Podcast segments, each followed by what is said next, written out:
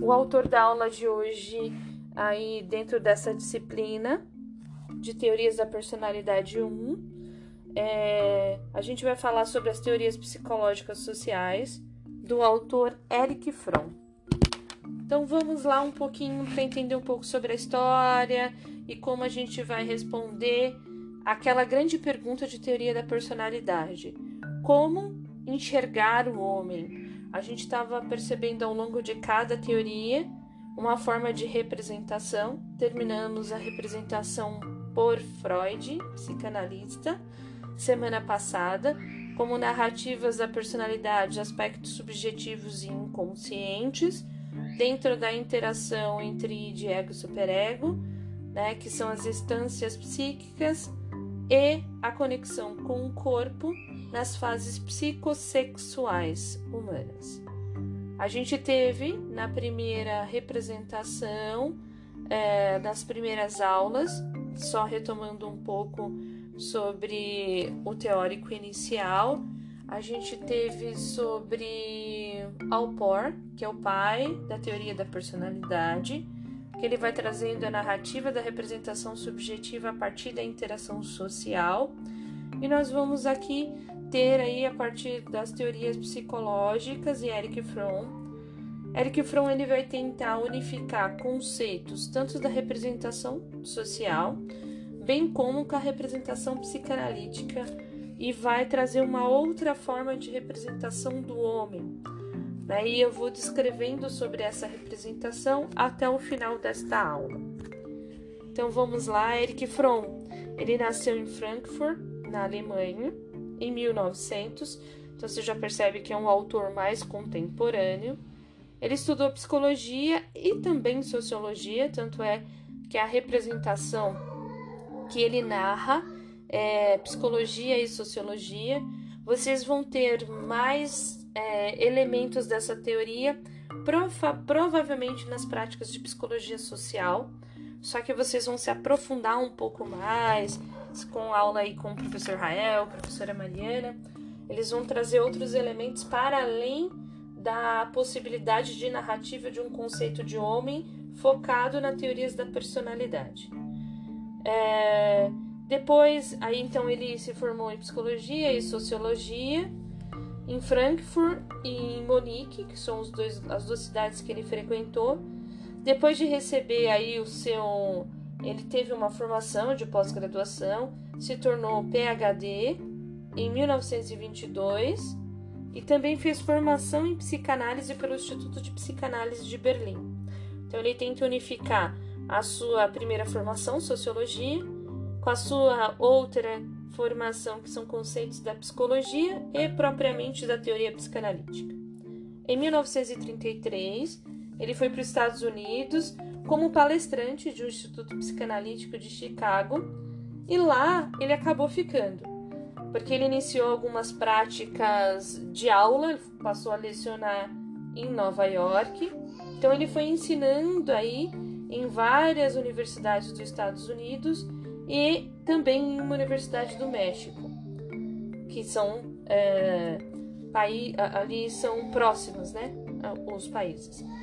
Ensinou em várias universidades, como eu narrei, mas em 1976, Fromm ele se mudou para a Suíça e lá ele ficou até o fim da sua vida, né, nascendo em 1900 e falecendo em 1980. Então ele teve a longevidade aí de 80 anos. Seus livros eles receberam atenção não só pelos especialistas do campo da psicologia social, mas também pelo campo da sociologia, da filosofia, inclusive a representação religiosa, porque ele vai tentar fazer uma representação da concepção da religião é, dentro do seu construto filosófico, subjetivo e sociológico. Né? Então, ele também contemplou algum, algumas pessoas, como ele vai pegar diversas áreas, é, sociologia, filosofia, religião e psicologia, ele atingiu um, um público um pouco para digitalizada. É, nesta linha e nessa obra aí, de alguma forma, ele Marx ele vai denunciar é, de uma forma bem radical como se dá a aliança da exploração do homem diante das empresas e do capital. E nesta obra também ele vai trazendo, é, Marx vai trazendo que a essência do homem ela se pauta em valorar o trabalho, é, porque aí trazia aquela ideia de que quem trabalha tem um bom espírito, uma boa caracterização, bem como é mais aceito socialmente. Ele vai por essa via de representação que é tão influenciada por Fromm. Assim ele vai declarando, aí é o que os homens é, eles precisam superar essa ideia da necessidade de ter uma propriedade privada. Porque quando a gente pensa nessa condição, segundo Fromm, é, a gente consegue pensar numa estratégia de domínio, de controle, e se for por uma via de capital, onde você tem que trabalhar para trazer os benefícios, para conquistar as propriedades, ele vai narrando que quando você é, utiliza a sua mão de obra é, para ir por essa via da existência, ele fala que isso está muito marcado na cultura, que está muito marcado na vida das crianças, inclusive dos adultos. E quando você vai por essa via, onde o seu trabalho é, é o que traz a sua representação social, o seu status, ele vai dizendo que você é controlado que você não tem liberdade, porque o que te controla é a economia e essa representação social de quem só tem ascensão quando tem condições econômicas para conquistar bens. Então, é, Fromm aí também ele se apropriou do segundo grande teórico, que foi o Freud.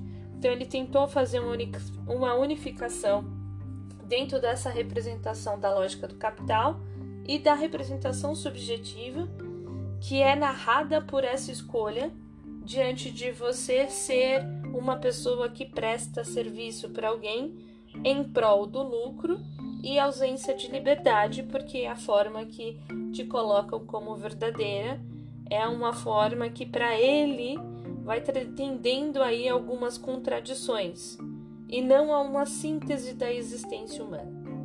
Então Fromm ele considerava Marx, Marx um pensador bem profundo, é, mas ele tentou, ele percebeu que dentro da teoria marxista tinha algumas lacunas, que era especialmente sobre a individualidade de cada sujeito.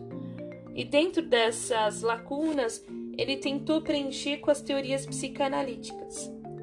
Então, Karl Marx, ele foi o filósofo, sociólogo, historiador, também foi jornalista, mas ele foi um grande revolucionário comunista.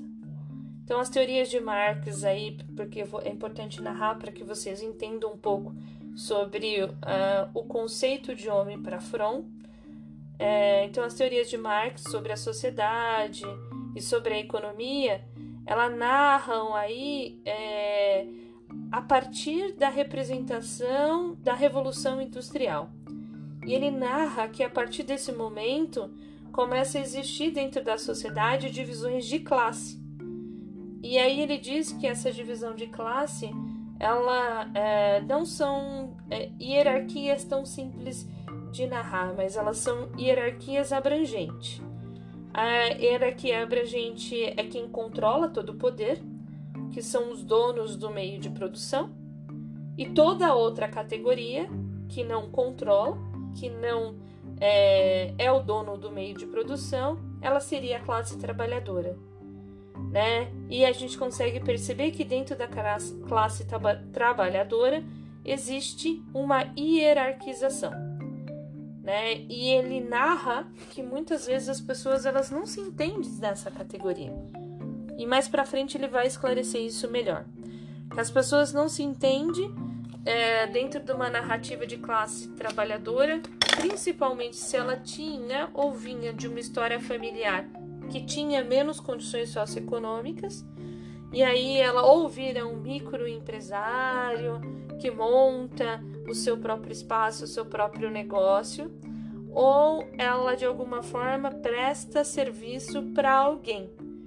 E ele diz da importância das pessoas entenderem que só existe dentro da sociedade essas duas grandes classes: a detentora do poder, né, que controla todo tipo de produção.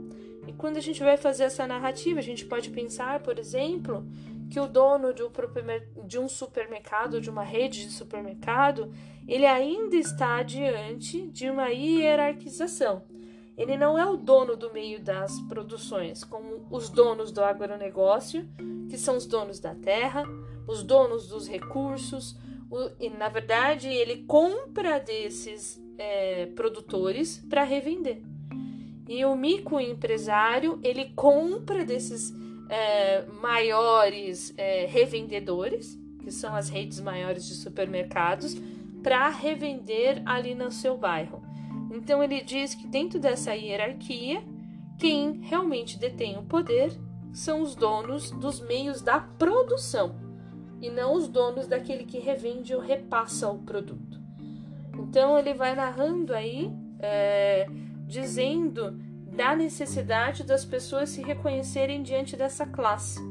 E ele vai narrando também que é muito comum dentro da classe trabalhadora quando uma pessoa assume um estado ou uma hierarquização, dentro de uma condição de prestação de serviço, normalmente ela tenta assumir um posicionamento de controle, de poder, de autoritarismo, mas ela não se reconhece diante daquela categoria. Então, é, embora o Fromm ele não tenha dito que ele é um teórico marxista, né? Ele preferiu aí narrar que a forma de representação da sua teoria ela é humanista dialética, mas você consegue perceber nas suas obras o quanto está bastante marcado. Até tem elementos da psicanálise, mas tem muito mais elementos marcados a partir do conceito e representação de, de Marx, né? E dentro dessas narrativas, quando ele coloca que ele prefere um rótulo humanista dialético, porque ele traz aí uma concepção não só de categoria de classe. Ele fala de quem é esse homem, que é o que interessa para essa disciplina. Quem é esse homem na sociedade? Quem é esse homem dentro dessa representação e diante dessa construção que traz uma organização aí em diversos países, que são a organização por via do capital, né, sociedades capitalistas. Então, dentro dessa representação, ele vai pontuando que a condição do isolamento, né, quando a gente começa a dividir as classes, a gente começa a colocar cada classe em sua categoria. A classe pobre, que tem menos acesso a recursos, que ela é a mão de obra mais explorada. A classe média, que ainda é uma representação da classe trabalhadora, que tem uma exploração com menos intensidade do que a classe pobre, mas ela também é alguém que presta serviço, alguém que não é dono das, é, dos grandes recursos da produção. E ele vai narrando que todas essas categorizações elas vão representando dentro da condição da existência humana um isolamento, é, onde essas pessoas elas dentro dos seus espaços, dentro da sua representação, é, ela tem uma possibilidade de fazer a fragmentação entre é, os seres a partir do quanto ele tem de economia. Né? E ele vai começando a, a dizer que essa narrativa de isolamento e de fragmentação da sociedade ela é uma condição propriamente do humano. E aí ele traz um exemplo, né? A criança, quando ela se liberta, por exemplo, dos laços primários dos pais por algum momento, ela já vai se sentir isolada, ela vai se sentir desamparada.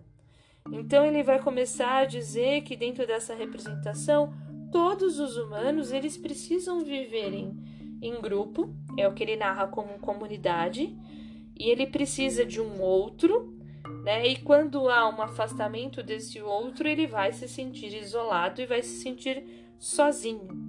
E ele diz que diante das fragmentações das hierarquias sociais, isso pode proporcionar essa sensação. Então a gente pode, por exemplo, perceber que a classe pobre, ela de alguma forma traz essa representação na sua é, subjetividade, traz essa representação no seu bairro como o bairro isolado, como o bairro é, excluído, como o bairro é, desamparado. Então a gente consegue perceber aí, é, fazendo um link com a disciplina de medicalização e sobre o movimento higienista, que também vai se classificar pela condição não só de raça, mas pela condição de econômica, a gente vai entendendo que aquelas classes mais desfavorecidas normalmente ela representa uma noção de servidão voluntária. Ou seja, ela aprende desde muito pequena que ela precisa trabalhar para poder conquistar as coisas, porque essa é a forma dela existir. E ele vai dizendo a necessidade de fazer essa ruptura, de que a forma de existir ela não tem que estar necessariamente a condição do trabalho para alguém, para receber algo. Mas aí ele vai trazendo aí dentro das suas narrativas que essa constituição da servidão voluntária ela vai estar tá representado é, na classe trabalhadora. Por quê? Porque é o meio que ele consegue viver dentro de uma sociedade capitalista. E ele traz uma crítica muito grande, porque quando ele fala sobre esse posicionamento de servidão voluntária, ele vai narrar que isso é contra a essência humana. Porque para ele a essência humana não é ter uma fragmentação na sociedade e não é ter uma divisão, mas é dar acesso a todos para terem melhores condições, melhores possibilidades. E ele diz que dentro dessa narrativa capitalista existe aí uma desigualdade social que ela é reforçada culturalmente, porque as pessoas dentro da classe de servidão voluntária, elas aprendem desde pequena que ela tem que assumir esse papel, que ela vai ter que trabalhar para sobreviver, para conquistar. E quando isso não é feito, é, normalmente essa classe, e isso vai se dar sempre nas condições dos mais pobres, eles vão encontrar uma saída pela violência, porque ele vai se sentir em situação de desigual e ele vai desejar aquilo que o outro tem de melhor ele vai desejar aquilo que a representação cultural coloca como o ideal. Então ele diz aí é, que a pessoa ela precisa para entender essa representação subjetividade, ela precisa entender o mundo que a cerca. Então esse mundo que a cerca ele vai trazer as narrativas e a ideia de quem somos. E aí ele vai marcar que dentro dessa categoria de classe, onde tem aquele que é o dono da produção e a outra classe que é a classe trabalhadora, que são os proletariados, eles não são livres. Por quê? Porque quem tem maior possibilidade de produção, ele vai datando e vai direcionando a tudo. Vou trazer um exemplo muito simples que vocês podem pensar é, que, que mais para frente vocês vão ter uma disciplina de psicologia institucional que dá para trazer essas narrativas instituídas que de alguma forma nos é selecionado o tipo de alimento que a gente come, né? Você pode entrar no supermercado e optar o que, que você vai consumir, mas mesmo assim, aquilo que é oferecido para você no supermercado ainda é direcionado por, pelos donos de grandes produções, os donos do agronegócio. Eles vão trazendo as produções, vão representando para você essa narrativa.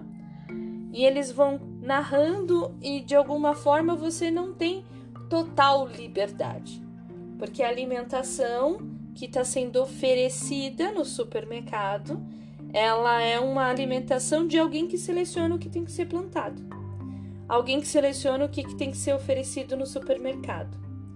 Alguém que seleciona, por exemplo, a forma que você vai se alimentar. Então, diante dessa representação, a gente vai percebendo que a gente não tem liberdade. porque quem tem melhores recursos, melhores condições econômicas, eles passam a então trazer uma narrativa uh, de controle social. Né? Então, eles selecionam o tipo de alimento que vai para o supermercado. Você até pode escolher dentro da variedade, mas ele seleciona qual é o tipo que ele vai produzir para você comer. É, a gente consegue perceber que esses detentores do agronegócio, eles são os detentores de terra, então eles são detentores de grande espaço territorial, enquanto a classe proletariada, elas, é, quando muito consegue, ela consegue um espaço métrico pequeno, não consegue ter um espaço de grandes terras, então ele consegue perceber que eles são os detentores da terra e há uma desigualdade social. Inclusive, eles são detentores dos recursos hídricos, porque eles utilizam os recursos de água para a produção de alimento e a gente consegue perceber que o índice, a estudo científico, de desperdício ele vai se dar maior para os donos detentores do poder aí e para os donos do agronegócio que vão desperdiçando um recurso que é tão essencial para a vida. Então a gente começa a trazendo essa narrativa na obra de Freud, que ele escreve, por exemplo, em 1941, uma obra que se chama O Medo da Liberdade. Então Fromm, ele vai desenvolver aí dentro dessa dessa obra o conceito de que a liberdade ela deveria ser uma conquista mas ela não deveria ser um controle pela via capitalista. Então ele vai dizer, por exemplo, que o ser humano ele teria que ter condições de gerir o seu próprio autossustento sem a necessidade de fazer parte dessa lógica capitalista de oferecer a sua mão de obra em troca de lucro para a subsistência. Né? Então ele vai dizendo, por exemplo, que aí dentro dessa condição a liberdade ela não se torna uma condição, né? E quando ela se torna, ela se torna uma condição negativa, que muita gente não consegue escapar. E quem consegue escapar normalmente é que tem melhores condições socioeconômicas. E aí ele vai dizendo, então como que a gente vai lidar com esse dilema da liberdade né, dentro de uma condição negativa e dentro da condição da essência que o humano deveria conquistar a sua liberdade. E aí, dentro desse dilema, ele diz que a estratégia sadia é que as pessoas sejam capazes de se unir, né? E dentro dessa unificação entre elas, elas precisam entender que a partir do seu trabalho compartilhado, ele não deve ser uma exploração, mas uma narrativa de compartilhar, e esse compartilhar aí ele dá, dá uma ideia de uma noção de um compartilhar de representação de amor. Né? Então a gente consegue perceber, por exemplo, que dentro desse construto teórico, hoje a gente tem outros teóricos que se complementam que bebem um pouco da teoria de Fromm e que ainda traz um, um movimento cultural de viver que é, é muito mais é, primitivo, no sentido de que já deve ser pensado na condição da essência humana, que é o conceito de bem viver. Então a gente consegue entender dentro dessa narrativa do conceito de bem viver, inclusive tem um livro depois eu posso compartilhar com vocês, que é o livro do Alberto Costa, que justamente tem esse título, né? O bem viver, uma oportunidade para imaginar outros mundos. Então, dentro dessa narrativa de oportunidade para narrar outros mundos e observar esta representação, ele se trata, por exemplo, de, da tentativa, porque era aquilo que Fromm trazia na sua representação teórica, de apresentar ações humanas voltadas e significativamente é, envolvidas em condições de mudança, para que não falte às pessoas o que ele narra que seria o pão de cada dia e que aí diminuiria as desigualdades sociais entre homens, entre mulheres, entre gêneros. Tanto que na obra de Fromm, como essa do Alberto Acosta, que depois eu compartilho com vocês, eles fazem uma crítica no conceito da globalização capitalista e as suas múltiplas formas de acumulação de dinheiro e de bens. Narrando que quando a gente acumula dinheiros e bens, a gente está diante de uma representação capitalista narrativa de poder. Ou seja, quem pode consumir mais, quem tem melhores bens, ele consegue ter melhores condições e às vezes narrativa de manter esse ciclo capitalista e de desigualdade, porque enquanto um tem melhores condições, o outro não tem boas condições. Então, para ele, esta lógica é, ela afasta a maioria da população do planeta. Então, ele vai dizendo, por exemplo, é, que a população ela passa a ser explorada, ela passa é, aí a ser excluída, a não ter acesso é, a todos os tipos de bens materiais, além de afetar na segurança, no conceito que ele coloca como liberdade, ele também vai ressignificar a identidade humana. Então, para Fromm, é, a mercantilização da vida humana, ou seja, é, a classe trabalhadora que oferece mão de obra para os detentores do, das produções, né?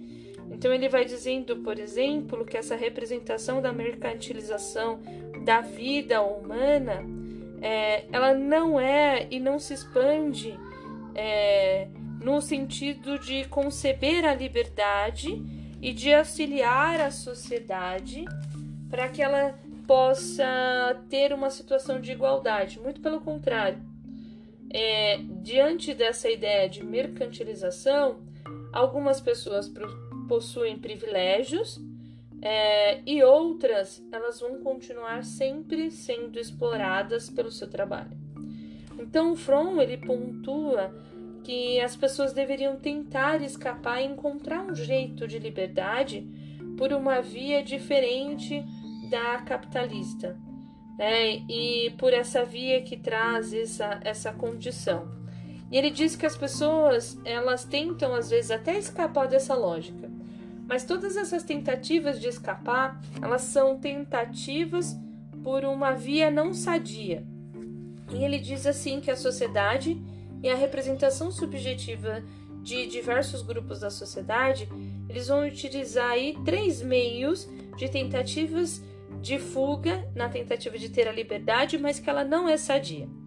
A primeira, a fuga pelo autoritarismo, onde quem recebe um pouco melhor, né, então a gente pode pensar os gerentes, né, uma representação, é, ele ainda é uma mão de obra explorada, ele ainda é uma classe trabalhadora, mas quando ele assume esse lugar de gerente, ele assume um posicionamento de poder, mas não de um poder que possa auxiliar os demais.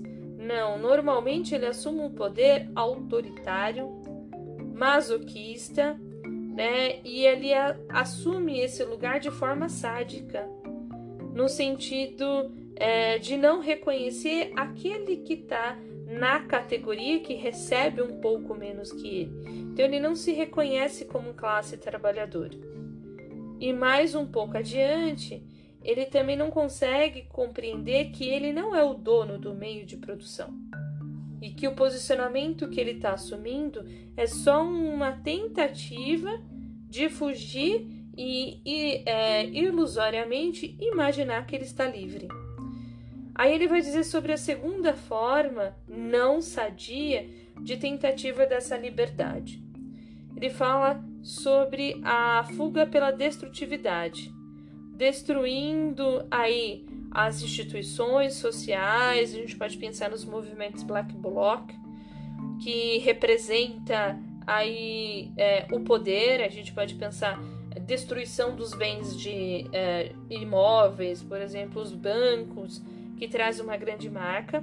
Para ele, essa narrativa ela só é um ataque às classes mais favorecidas socialmente, mas ela não é uma representação sadia, né? É, eu acho que o meu chat travou.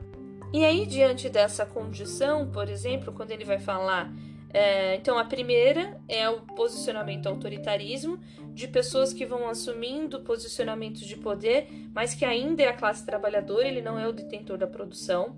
A segunda é a tentativa de negar essa ideia da liberdade pelo movimento destrutividade, é, destruindo aí as instituições sociais que representam uma determinada classe de desamparo, então são os bancos, os bancos fazendo associação com a economia que ele é o detentor do poder da economia. Então, dentro dessa narrativa, ele diz que isso também não é sadio, e ele traz um outro movimento não, não sadio, trazendo aí a narrativa de que as pessoas, que é a grande massa, elas tentam escapar dessa ideia de, é, ou na narrativa, numa tentativa de ser livre, sendo um trabalhador formal, ou sendo aquele que é autônomo dono do, do pequeno negócio.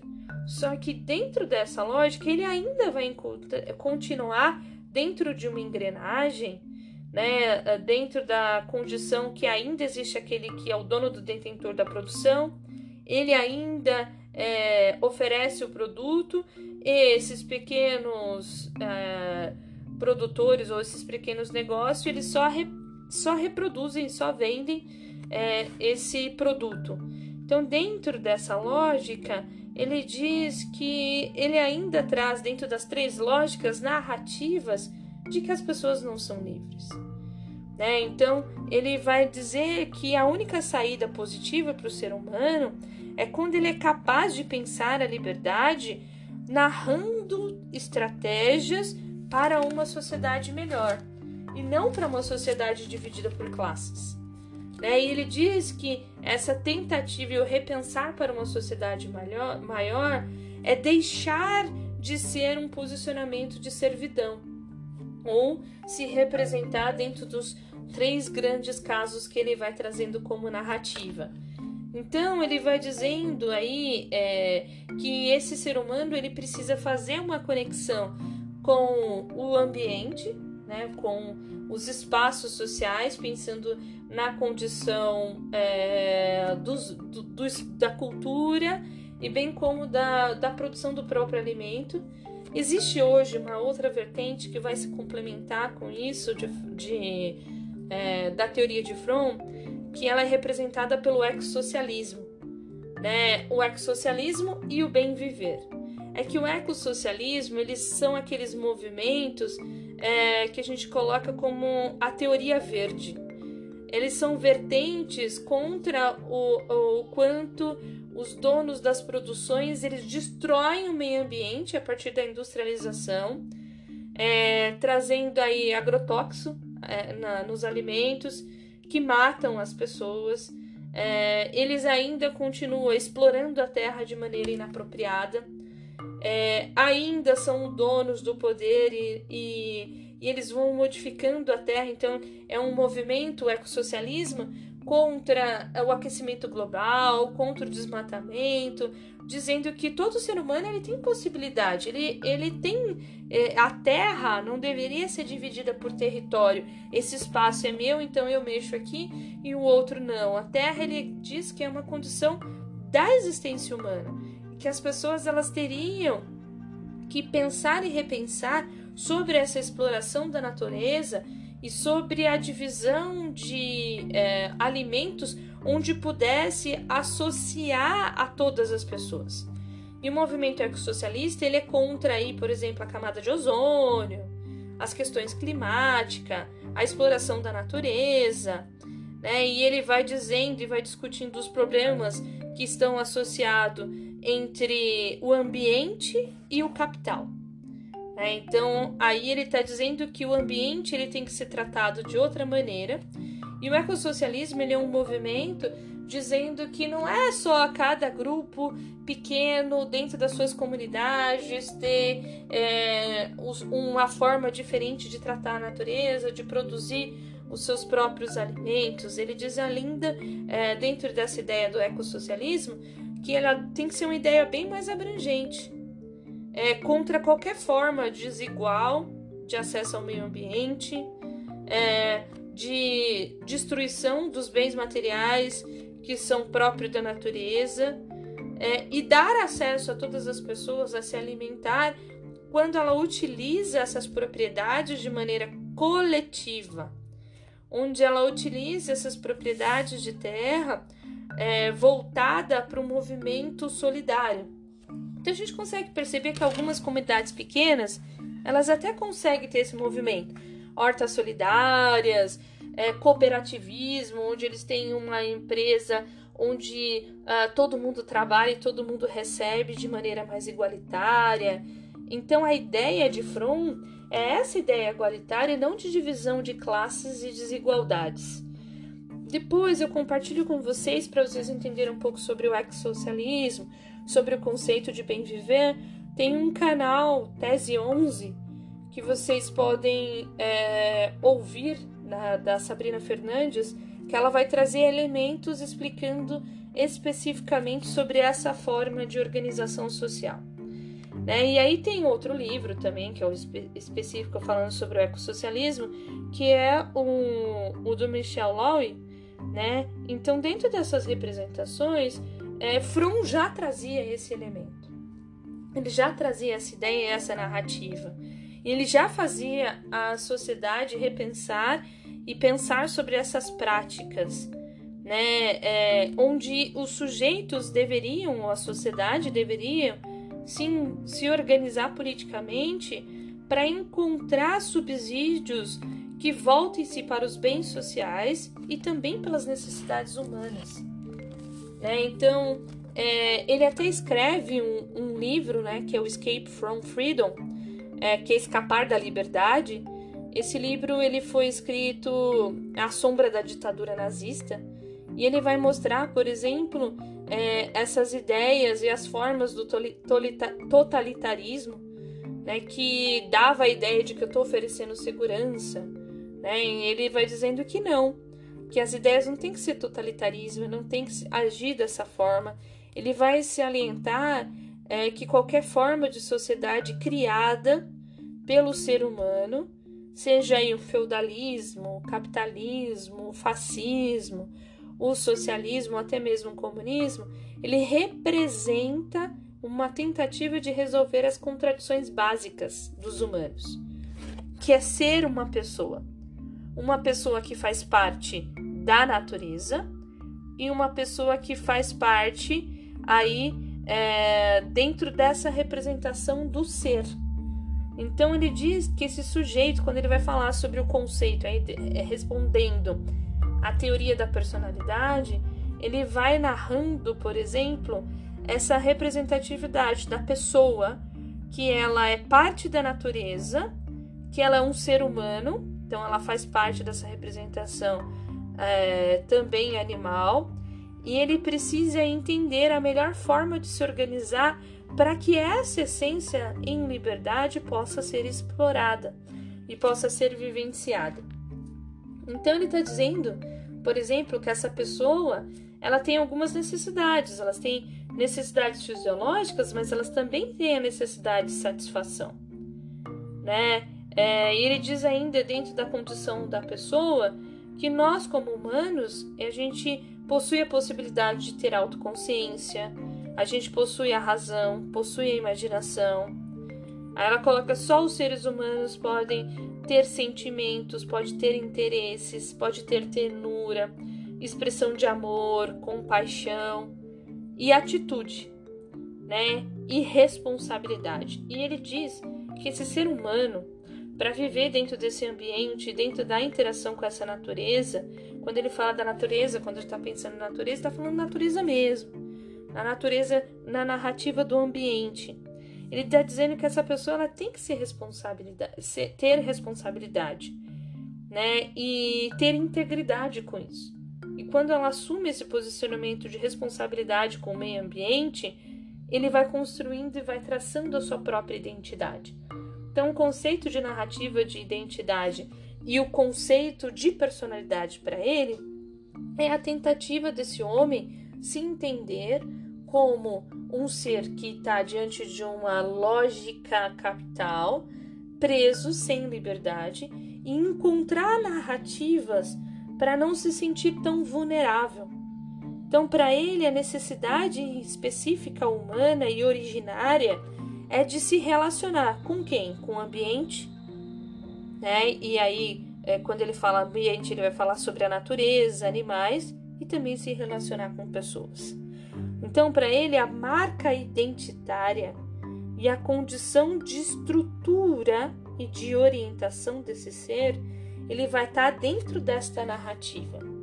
Né? E ele diz que a gente tem que transcender essa, essa forma de liberdade onde ela está presa em normas e ela está presa em valores. É, então ele vai ainda complementando que a compreensão do psique, que a gente vai falar da própria personalidade do homem, ela deve se basear na análise das necessidades, necessidades humanas decorrentes ao que é necessário para sua condição de existência. Então essa necessidade humana, ela precisa ser satisfatória, porque quando ela é satisfatória, esse sujeito ele consegue é, expressar e viver o amor, e aí ele vive de uma maneira mais produtiva. Ele diz também sobre essa narrativa de que todo esse ser humano dentro da possibilidade da condição da sua existência, ele precisa ser cuidado, ao mesmo tempo também que ele tem que se responsabilizar por aquilo que ele conquista, a respeito de uh, entendimento e integração mútua entre pessoas e entre a natureza. E a natureza ele narra aí pessoas, animais e o ambiente. Então ele vai dizendo que o ser humano ele precisa ter uma necessidade de transcendência. Ele não pode ter uma necessidade enraizada, porque a sua identidade, dentro da exploração do que ele tem como essência, ela tem que transcender a necessidade é, de um humano que tem que se erguer acima de outras coisas. Quando ele traz essa natureza de que tem um que tem que ser melhor, que tem que assumir um outro posicionamento pela via do capital, ele vai dizendo que esse homem ele pode ter uma vida é, onde ele vai ter um viver destrutivo. Né? Ele não vai ter um viver criativo. E ele diz que quem consegue encontrar as narrativas de um viver criativo, ele tem maior possibilidade de se de compreender a diferença entre a representação de amor e de ódio. Então ele diz: só os humanos têm essa capacidade. Né? E as respostas para essa expressão ela vai se dar a partir das necessidades humanas. E ele está dizendo aí, por exemplo, que a estruturação dessa pessoa é se encontrar dentro da possibilidade de ser alguém e não de ter para ser alguém. Então, essa estrutura é uma referência, uma maneira de compreender esse mundo e de encontrar narrativas, quando ele vai falar sobre a responsabilidade humana, é, de estímulos que vão dar respostas é, que são em movimento do benefício coletivo, em movimento das necessidades humanas, em movimento de, do bem-estar coletivo, em movimento do bem-estar ambiental. Então ele vai dizendo que o principal foco aí dentro dessa construção da personalidade é construir um caráter, né, que ele coloca como conceito de personalidade, de afeto, de representação de estrutura social em prol de mudança social. Né? E ele vai dizendo então um conceito aí da sociedade que ele defende ele defende uma sociedade que o homem se relaciona amorosamente com raízes e laços de fraternidade e de solidariedade. Ele levanta ainda mais para frente que é uma sociedade que dê ao homem a possibilidade de transcender a sua natureza, criando possibilidade e responsabilidade de construir e não de destruir e não de fragmentar. Né? E ele ainda narra sobre essa sociedade que ele defende, é uma sociedade que tem a possibilidade de experienciar como sujeito os seus poderes, mas como potencial em prol do bem coletivo. Lembrando que ele vai dizendo que a essência humana é a necessidade de estar em grupo, de estar com outro.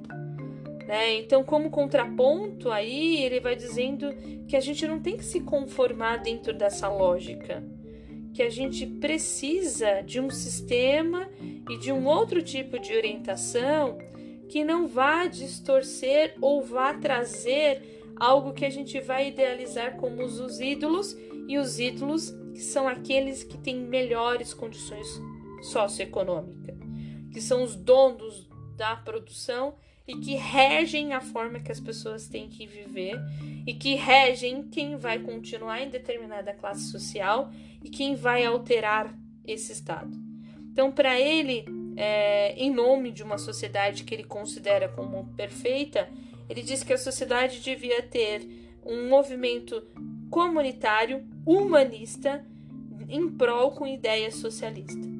Então, nessa sociedade, eles teriam oportunidades iguais, né? Eles teriam as mesmas condições de, de trabalho para ter o mesmo acesso e não condições desiguais onde um recebe melhor do que o outro.